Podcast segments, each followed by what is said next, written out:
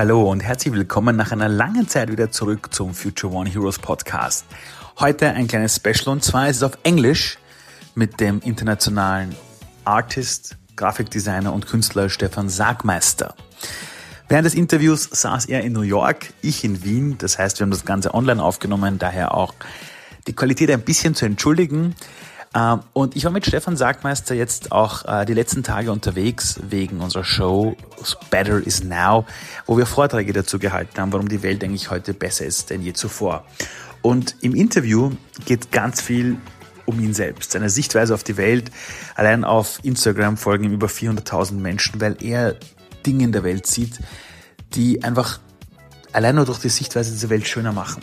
Ich wünsche euch viel Spaß mit dem Interview und eines noch, ich war immer schon Fan von Stefan Sagmeister und mit ihm diese Tour machen zu dürfen, Vortrag mit ihm halten zu dürfen, aber ihn eben auch zu interviewen, hat mir selbst wirklich viel Freude bereitet. Ich hoffe, ihr hört das auch im Interview raus und jetzt viel Spaß mit der Folge. So, thank you for having me, Stefan. Well, you, actually, isn't that vice versa? I think you're having me. Yeah, but I think your schedule is a little bit uh, more international, and so you're traveling from from space to space, from from country to country, and therefore, for me, it's an it's a it's, it's a big honor that you well, that you found time for it. Thanks for saying so. Yes, uh, in the in the past, I think I would say this fall the travel has really started again and mm-hmm. uh, it's almost a little bit at the edge so i think for next year i'm going to make it a little bit quieter. Uh, it brings me to the first question I have. You once told me that I think you're drinking something about 12 espressos a day. Is it right? That is correct. Yes, absolutely. Okay. And I'm now on my, I don't know, I probably had, uh, you know, in New York now it's 11, and I probably had five. And where are you at the moment? Uh, I'm in New York, and I probably had five okay, espressos. Yes, yeah. Okay, wow. So seven to go. exactly. okay. Yes. So the thing is, how do you how do you calm down? How do you find time for yourself to relax? Before you said now that you are on the road a lot, mm-hmm. and now your plans for next year is to do maybe a little bit less of that. But in your busy day, in your busy schedule, what do you do for yourself to calm down? Or is it something where you would say i don't have time for that now. Maybe next year in january i will calm down. How do you find the time for yourself? Well uh, there's an easy answer to that and i feel that i'm already not very stressed. Like in the past years i would say easily the past three four possibly five years I've been stressed very, very rarely. And I think that mostly comes from the fact that my work changed. And it, it changed in the way that almost all, or I would say all, all of the work that I'm doing now is meaningful to me. That doesn't mean that it's meaningful to everybody, but it's actually meaningful to me. And so that has incredible side effects. And I know it's sort of like it's not quite clear of why meaningful work would stress me less than other than meaningless work, considering that meaning it could also be stressful. But I think it comes with a couple of automatic things. The work that my studio is doing now is to the largest extent self-generated, meaning that it's ideas that I put in that I would want to pursue that I think I should be doing right now.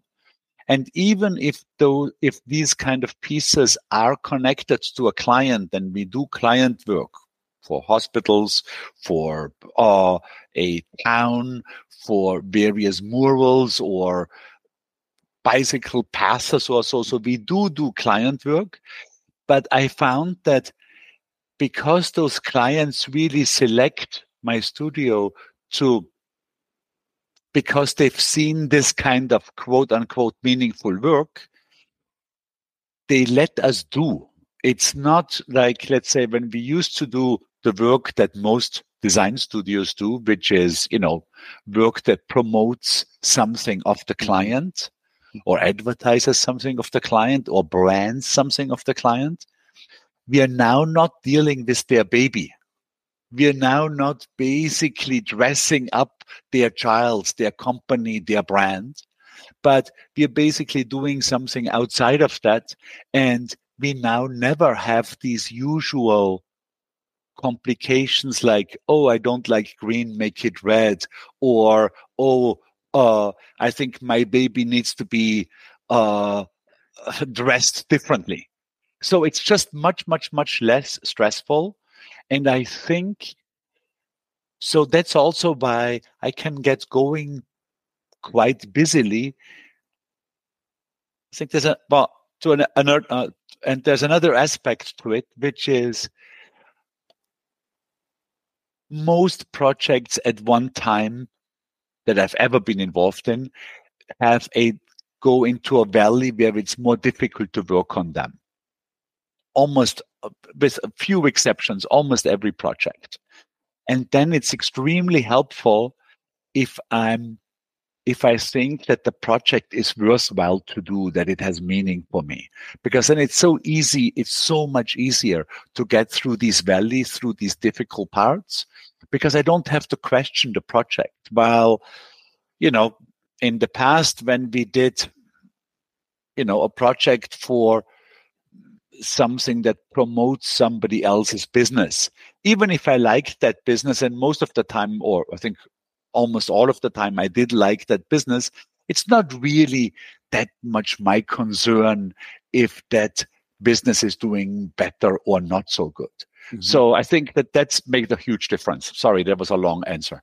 It's it's it's very important because I think a lot of people are asking themselves these days if it's worth creating an environment for yourself where you do something every day where you think it's meaningful because what you're describing now is a life where I would say 99% of everything you do is meaningful for you and maybe some stuff in the field of I don't know uh, if you have to send an invoice to a customer, do the accounting, maybe it's, it's not that cool and meaningful for you, but it's also part of the game. But from from starting being an for a lot of people a role model, an artist who doing work for clients, going to someone who now says, "I do meaningful jobs every day," and it's based on everything we believe in our studio should be created. What was that transition? So was it that there was a point in your life where you saw your bank account and it was like, okay, there's enough money. Uh, uh, I have more than enough on the bank account. I can do whatever I want to do. Or was it something which came up to you much, much earlier because you decided you want to do meaningful stuff? What was the, so what was the most important thing for you in your career? Uh, having that chance to do meaningful work most of the time? Well, this change really came almost automatically. It kind of was not particularly well planned by myself, but it it presented itself automatically, and that was meaning you know uh, I for eight years had a partnership with Jessica Walsh, which mm-hmm. went very very well, and pretty much after eight years, it became clear that she wanted to do want an even larger studio doing more commercial work, bring in strategy, like very in the world of branding and being commercial, which had much less of an int- where I was much less interested. Also because I'm much older and was at a different stage in my life. So it became clear, I think, to both of us that we should separate it. She will sort of like go down the more commercial road and I will go down the less commercial road. It, which made, I think, a whole bunch of sense because even I would say the last two years of Sagmeister and which was the studio that we had together, I was really concentrating on the beauty show. I did, I wrote the book or most of it. Jessica, of course, was involved. And, uh, uh, Jessica did more of the commercial work where I was, you know, attending the meetings and I might be might have been involved in the in the original ideation or the idea finding for it, but it really was much more on her side. So that just made sense. Uh, it can, it almost went that way naturally, but also I found that a thing that Jonathan Haidt, our uh, scientific advisor for the Happy Film and the Happy Show, had already said in his book 15 years ago. And it was something that I was very aware of, but never really was able to really implement into my life just from reading his book, but I was able to really implement it into my life through the eight years of dealing with the subject of happiness. And basically, what he mm-hmm. says, but I completely understood it and implemented it now, is that it doesn't really make sense to run after happiness or to basically consciously try to achieve it. But what one can do is to look at all of one's relationships. So in my case, my good friends, my acquaintances, relationships, family, and see if I can lift those relationships on a higher level where here and there itsy bitsy pieces of happinesses come out from mm. in between. And then I can try to do the same thing for my work and I can try to do the same thing for something that is larger than me. You know, for many people, that might be a non-profit organization. It might be an environmental thing. It might be politics. It might be religion. Um, and I knew that in my brain, but just from reading the book, my connection to this wasn't close enough, wasn't intensive enough to truly get it. But having been around Jonathan and specifically having been around that subject for eight years during the making of the show, of the, the Happy Film and the, and the Happy Show, I really got it. And I can't say that I implemented it seamlessly 24 hours a day all the time and am now uh, doing this for the rest of my life. Sadly, I didn't. But I'm much closer to it than I was 10 years ago, and I would say, in the case of my work, it's very much implemented. It's like I actually was able to do that, meaning like to lift my work onto a quote unquote higher level where little pieces of happiness, when I don't pursue them, come out from in between.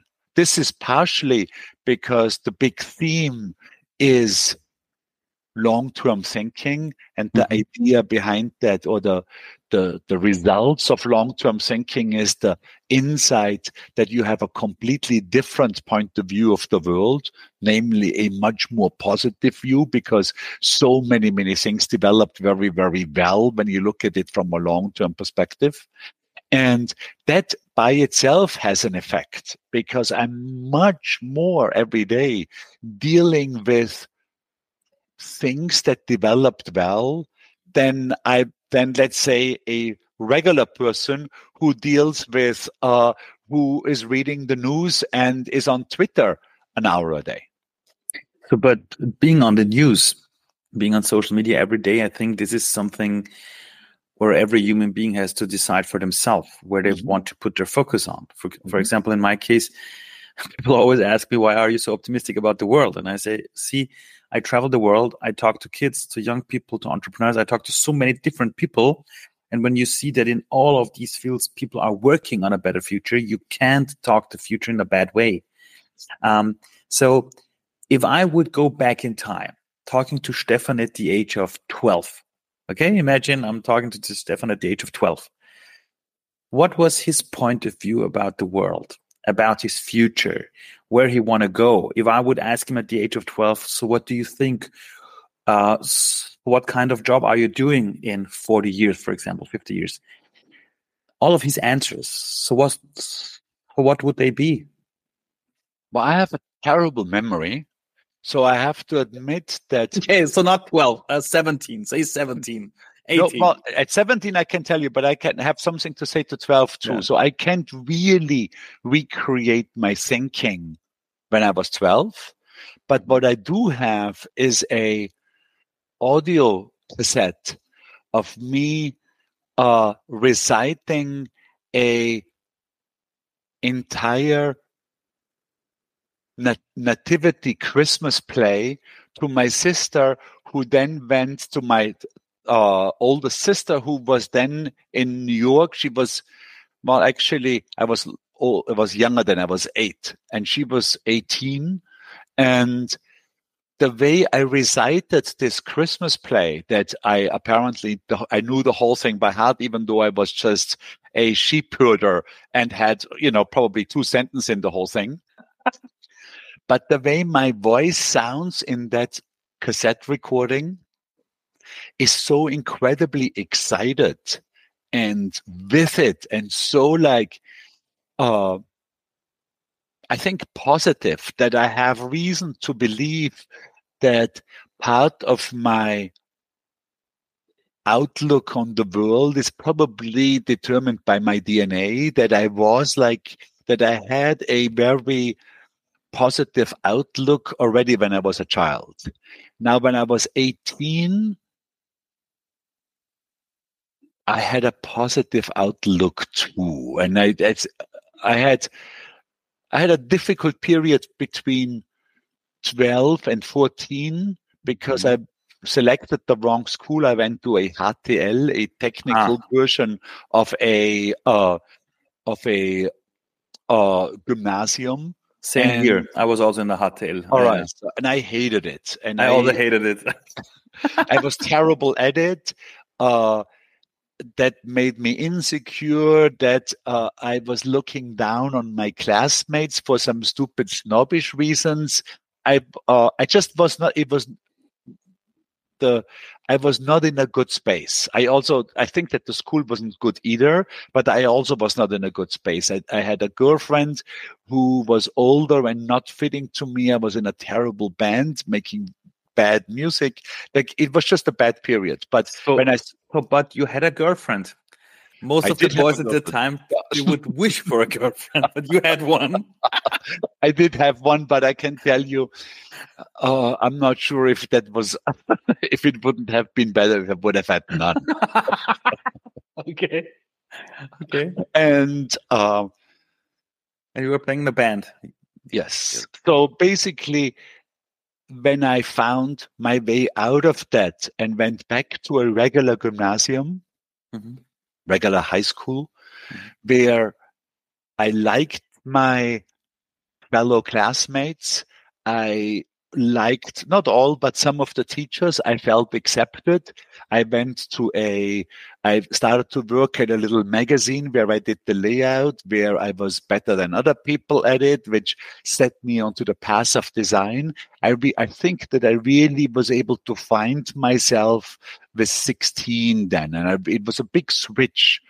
And then I think I had it definitely put me on my way. Like it was very clear to me at the Matura year, I'm going to study design no matter what. I didn't, I did the entry exam for the, uh, uh, University for Applied Arts. I didn't get in, but it was very clear. Okay, I'm going to go for the uh, uh, for a private art school for a year and train myself to redo the the entry exam next year, I was like on a path. It was very clear that's what I'm going to do. Uh, was there a moment in your life when something from above was, uh, told you this is your path? Because so many people are struggling around with these questions of what is my path, where do I want to go, and you just tell you're just telling me you were a very young person, but you had this inner confidence. This is my path. How come? Well, I think it was a mixture. It was I really like I started writing a little bit articles for this magazine, which I never really felt I was particularly good at. And they were clearly better writers at that magazine. You know, with writing, if you're 15 or 16, the there is an immediate hierarchy. Like you know if somebody's writing better than you are. It's it's quite clear. And but nobody at the magazine was particularly interested in doing the layout. And the person who had done the layout left to study mm-hmm. in Vienna. So there was nobody else really wanting to do it. And when I tried my hand on it, I don't think that the results were immediately good. They weren't, but they were not worse than the guy who had done it before me. And I got a kick out of it. Like I really liked doing it. And it also had this, because of course the magazine was printed, it had this immediate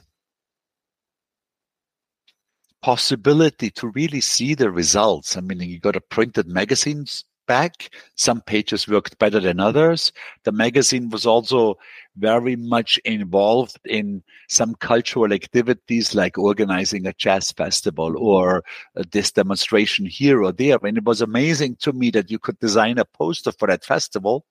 And that poster was the only announcement of the festival. And you put it up in town and 400 people would show up at that thing. So, and it was, it could have been only the result of the poster because nothing else uh, was being done about, you know, oh. uh, so I also think that these early possibilities to create things that actually had to do something sort of sent me on a on my way as a designer to also deeply know that the things that we do will need to work, that there has to be a mm-hmm. result from it, which is part, I think, of being a designer. And the other part is that you would want to do something that is delightful, that is not mm-hmm. a pain in the ass to people when they see it or that uh, wastes their time.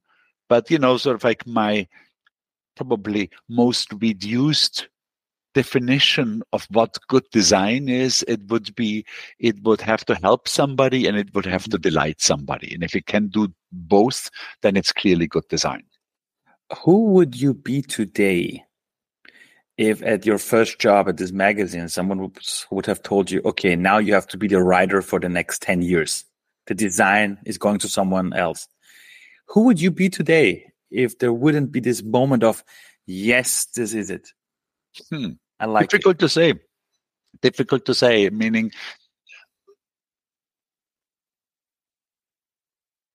I mean, writing is also something you can get better at. Yeah. It's, I mean, I think that there is a talent for it, but it's definitely something that you can train yourself and become better. So I'm not sure. Maybe I could have trained myself to become a decent writer. Possible. Mm-hmm. So, uh, but maybe there was another dream of another job, or maybe there was a plan in your head for doing something else?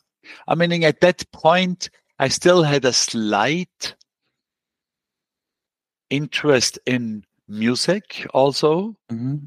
But I was in within Austria, I was unaware of how much better the people who make good music are. Mm-hmm. Like I mm-hmm. was very delusional. And I think we as a band were very delusional. Like we literally thought for reasons I don't comprehend now that we would be as good as our heroes, which would be at that point was like progressive rock, like Pink mm-hmm. Floyd or King Crimson. like I lit- we literally thought we would be as good as we would only if we would only have as professional amplifiers and instruments and PA systems as them. So, but sometimes it's very good being that naive when you're young, I think, because otherwise, uh, so many people they wouldn't have started their ventures, their companies. When I talk to successful people about their start, they always said, "You know, Ali, I was so naive. I thought it's so easy, and then I started by my own, and then it turned out it's hard work." Maybe I, uh, I would say that when after studying in Vienna, I got a scholarship when I was in New York for two or three years. For three years. And while studying here, I also joined the band. And that was on a very different level. That was a much better band. And I became aware of where the level is. And it because it also became very clear to me that this is not something that you do on the side. That if you actually want to make music that you are, that I myself would want to listen to, that this is so difficult, that this is a full time, absolute 100% dedication kind of thing. And it became clear to me that it's not going to be like, oh, I'm a designer and on the side I'll make music.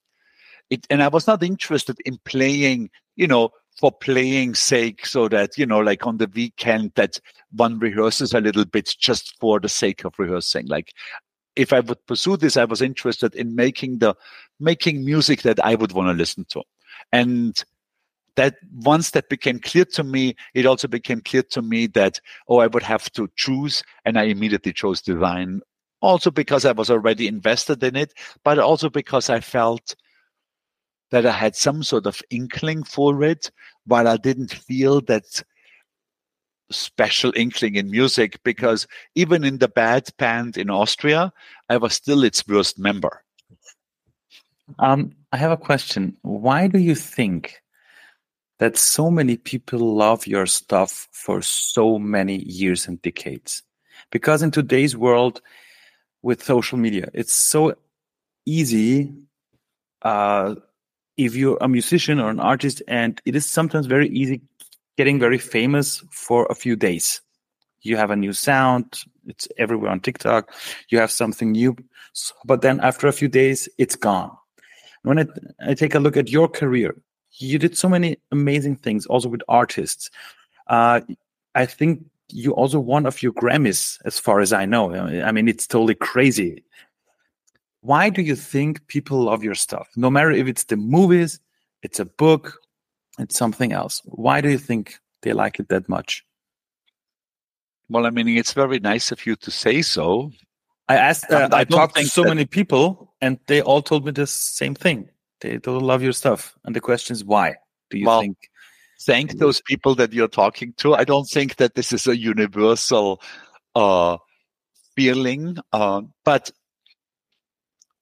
I think one one inclination that I could mention would be that I get bored easily. So mm-hmm. um, actually, I have an inner mechanism that makes me pursue new things. Mm-hmm. So let's say, you know, the studio first got well known through album covers. Yeah. But we opened the studio in 93 by 99 or the year 2000 we had done about 50 of them and i felt okay that's roughly enough. You know that's the four years album cover just wasn't as much fun as the first one. The uh, the problematics kind of repeated itself and i thought okay let's move on. And uh, i did the sabbatical and in the sabbatical, there was plenty of time to figure out what other things would be interesting.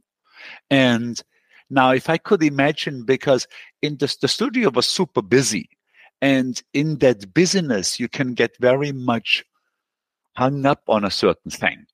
So without the sabbaticals, I could, and without being bored by doing the same thing over and over, I could imagine still trying to do CD covers now and wondering why business is so bad.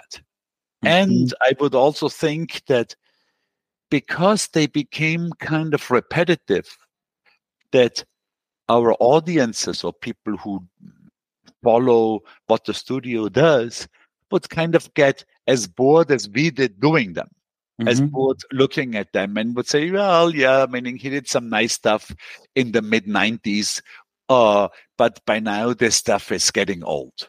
Mm-hmm. And I think the sabbaticals, of course, were in some way a result of trying to get out of that repetitiveness. But at the same time, were also turned out to be a fantastic strategy to look at new directions meaning the things that you just mentioned the happy film or the beauty show or many, many of the things. I would say most of the things that looking back, I find were worthwhile to do came out of thinking from the sabbaticals. Many of them were not done in the sabbaticals. Some of them were started in the sabbaticals.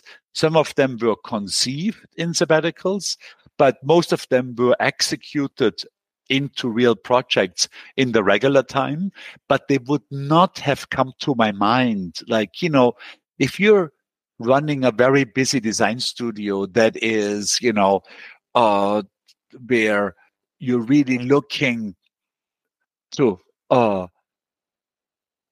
to escape stress, you're not going to think of, oh, let's do a incredibly work intensive documentary on happiness. That just doesn't enter your brain because you're just so busy you know completing all the jobs that client that you're doing for clients you're not going to start a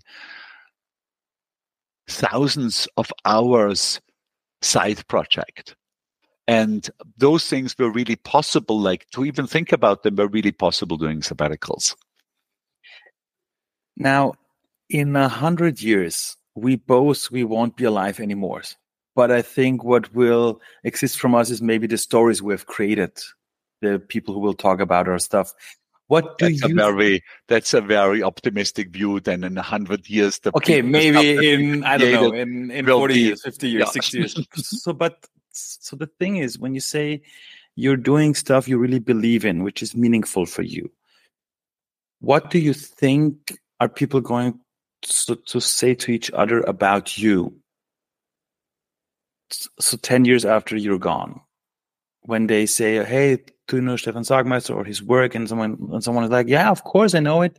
And someone else is like okay so, so please tell me something about him. What do you think is the one thing people will talk about, or a hmm. few things, or more more than that?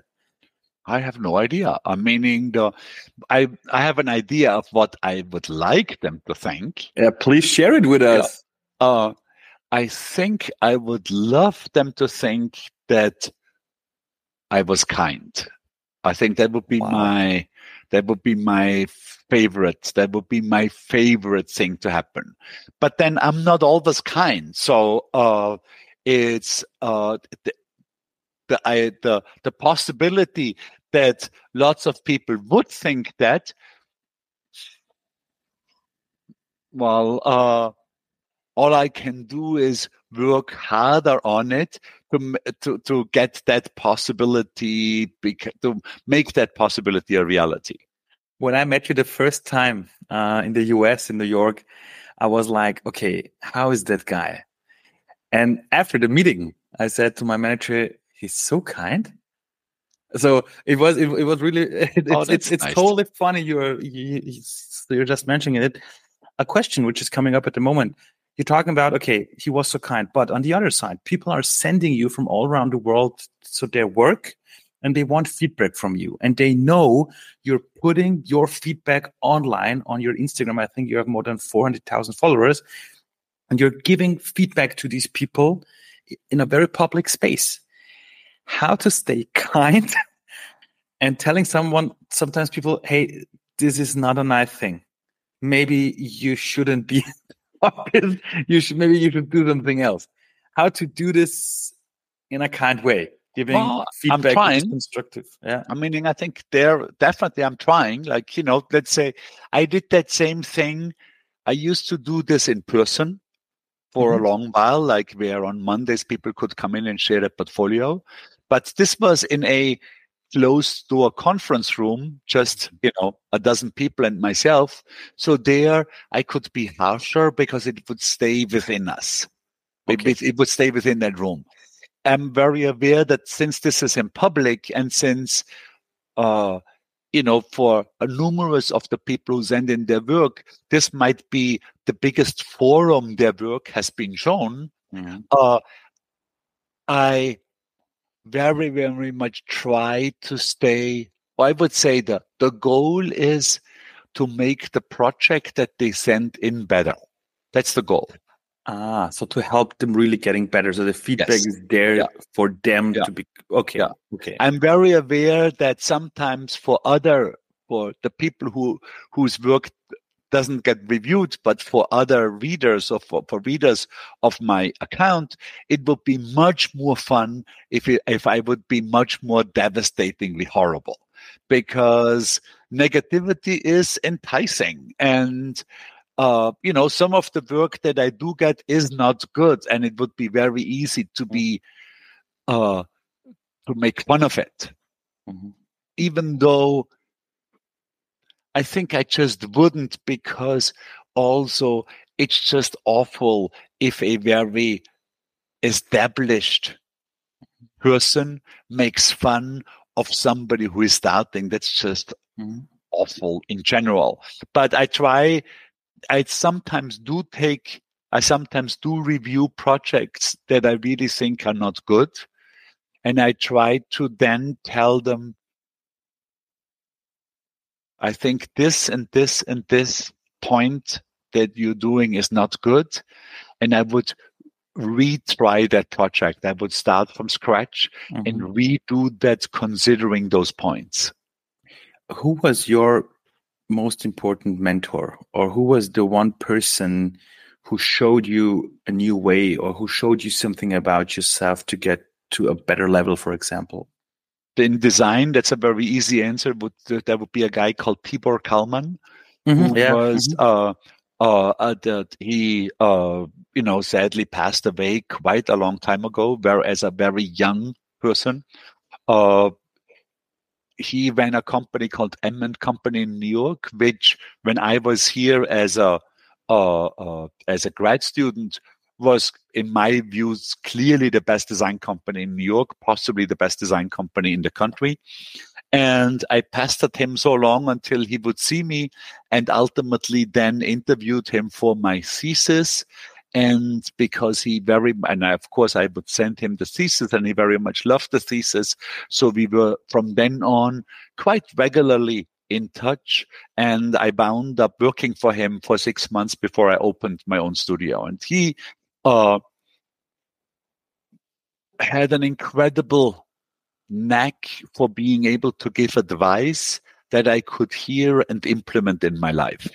And so was responsible for a good number of good turns in my life uh, that work that I could hear implement, and I think saved me from going down the wrong avenue. Yeah, for sure. When, when you say you worked for him for six months, and then after six months you opened your own studio, mm-hmm. opening your own studio after only six months. I don't know if everyone out there is that brave, saying, "Okay, now I'm ready for my own studio." Uh, well, again, I actually nor was I. Nor was I. It happened because after I've been there for six months, Tibor decided to move to Rome and do Colors magazine that he had founded full time. And so I basically had no other choice because I had already worked for my favorite design company in New York. I wanted to stay in New York and it made little sense. It seemed counterproductive to now apply at my second favorite design company. It just it didn't make sense. So I basically had no other choice than to open my own place. I kind of was forced into it. Wow. Because a lot of people they would do exactly the thing you mentioned, uh, applying for the next company. Um, one of my last questions. Um, when you start doing something, when you're creating something, how do you know for yourself, okay, now that work I'm doing is good in quality or not? Is it when you start? Is it during the process? Is it at the end? Or are you someone who's like, I do my job and whatever comes out, comes out? Because I tried to do my best anyways. No, I think in the I think it's a bit different. Let's say if the, the most difficult is if I do a new project that I'm not quite sure of. Mm. And there I think all I can do, but it took me a long time to figure that out, is let's say on bigger projects, I can tell you for sure as a when we did our first book, the Made You Look book, I worked very hard on this, very hard, and uh, tried to push this and push this and push this and try to make it better as much as I could. And at the end of it, I remember very succinctly, I remember thinking, I don't really know if it's good, but I don't know now how I can make it better. I think this is my level. This is the quality that I can reach. I don't know how to make this thing better. Or when we did our first exhibition at Deitch Projects in New York, I felt the same way. Like I felt, I'm not sure if this exhibition is a good exhibition, but this is my level. Like I can't make it better right now. And it turned out that in both cases, most people, not all, but most people really liked it. So simply because I think that they felt it, that this was my level. And I think that's all you can do. Like it doesn't matter if somebody else made a better book or a better exhibition. Like I think if one can say, okay, I pushed it, I pushed it, I pushed it. This is the best I can do right now. Mm-hmm. This is all you can ask for yourself. And there is something pure in that. And I think some of that purity is felt by the audience, or at least by, by parts of the audience. There were people, I remember there was a reviewer who thought our show stink. Uh, stank. Yeah. How do you deal with that? Not so well, I have to. I have to say, uh, it's sadly, even though I'm so much about positivity, I find negativity always more compelling. Also, mm-hmm. when it is about my own work. So, if I can, if I can get 50 positive comments on a post, but one person hates it, I concentrate on that one person who hates it, which is, you know, I'm extremely aware how ridiculous that is. Mm. Uh, it's human. But, it's human. Yeah, Everyone is doing yeah, it. Yeah. Everyone. And it's, you know, part of it is our brain, the amygdala just lets negative images in much faster than positive ones. Uh, we are primed for it. I noticed it very much during the cutting, to, during the editing of the happy film. Every scene where I looked like an idiot was compelling. Every scene where uh, there I looked really good and uh, and came across as a as a kind and nice guy was boring as hell and was basically mm-hmm. unwatchable mm-hmm. Uh, and looked like an ad for myself.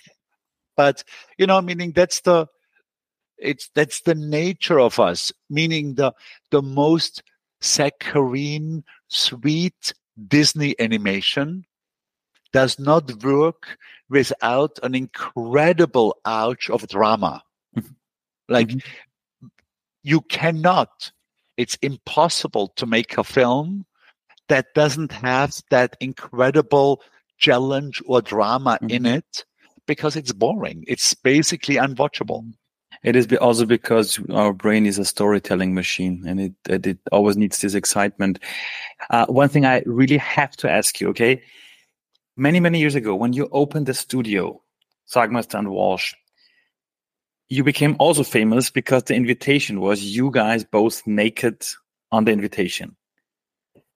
What was the feeling knowing that there will be an invitation in the email inbox of so many people and everyone will see you naked. Was it like okay they have to deal with it? Or was it like oh oh, oh so i don't know. Oh god. Okay everyone now knows how i look naked. Well, what was the this, feeling? this actually happened differently. This happened like i already the original naked invitation was for sagmeister inc 15 years yeah, before yeah, yeah. the Sagmeister and yeah. Walsh. Yeah, it's yeah. right. It's right. And that first one, that very first one, it was of course just myself naked, mm-hmm. was actually needed some guts because at the, my girlfriend at the time thought I'm going to lose the single client mm-hmm. that I had.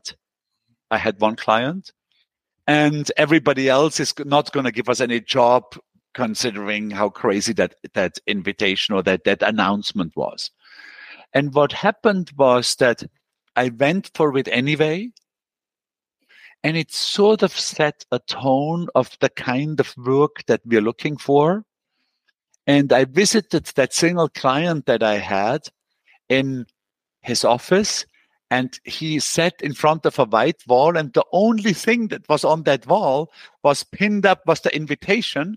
Oh my and god. there was a post-it on it and on the post-it it was written the only risk is to not take a risk wow. that the client had written on it so it was and that single client gave us two he actually turned out that he didn't just have one one uh, one company, he had four. And he gave the other three companies, we did, we branded the three other three companies too. So I actually multiplied that one job into four jobs. And so it worked. But also, in addition to that, that invitation card was reprinted in, I would say, two dozen design magazines. Mm-hmm. So even though I myself had sent out, I forgot how many, maybe 500 cards, it got basically, it put the studio on the map because it was in every design magazine. And so it was from a purely functionality point of view, really successful.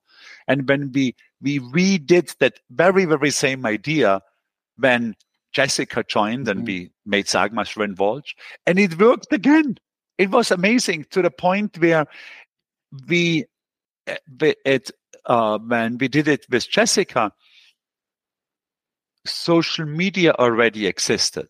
So we printed a thousand cards and we showed it. We ran it. I forgot probably on Instagram, and it got re it, it got reran in every design blog around the world. So by the time the cards came back from the printer, we didn't send them out because everybody knew it already. So it basically, we, yeah, we never sent the printed cards out. And uh, I think the second time it created the same kind of ruckus and it had the same kind of functionality. Like suddenly within one swoop, everybody knew that Jessica had joined as a partner. Maybe I should also do it in a few years. Maybe sending some some yeah some of the pictures around. Yeah. So I would do that yeah. with with care though because there yeah. was a case where an advertising agency did the idea Mm-hmm. But they did it badly in a very sexy kind of way where ah, they all went to the gym mm-hmm. before.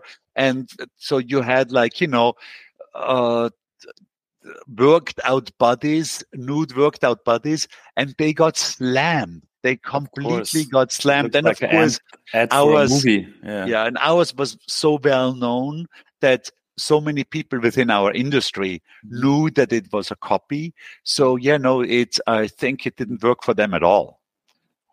Stefan, one of your things you're doing in the world is you're making the world more beautiful. Imagine 8 billion people would listen to you in the moment now. What is one thing you would wish that everyone should think about it for a moment? Hmm.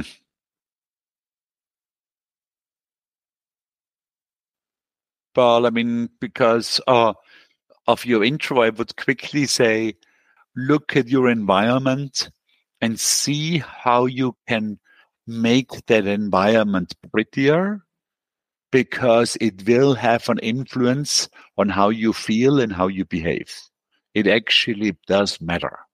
And that uh, doesn't matter if you're a poor person or a wealthy person. It affects absolutely everybody and it's i'm not quite sure yet like i was always doubtful of the long term effects of it. Like don't you just get used to it if you have a beautiful environment and take it for granted?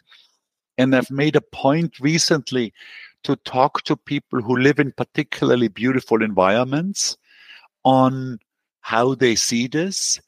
Uh, recently i a couple of weeks ago, I visited the Austrian artist Erwin Wurm, who lives in an incredible, beautiful environment outside of Vienna. I mean, absolutely gorgeous, mind bogglingly gorgeous.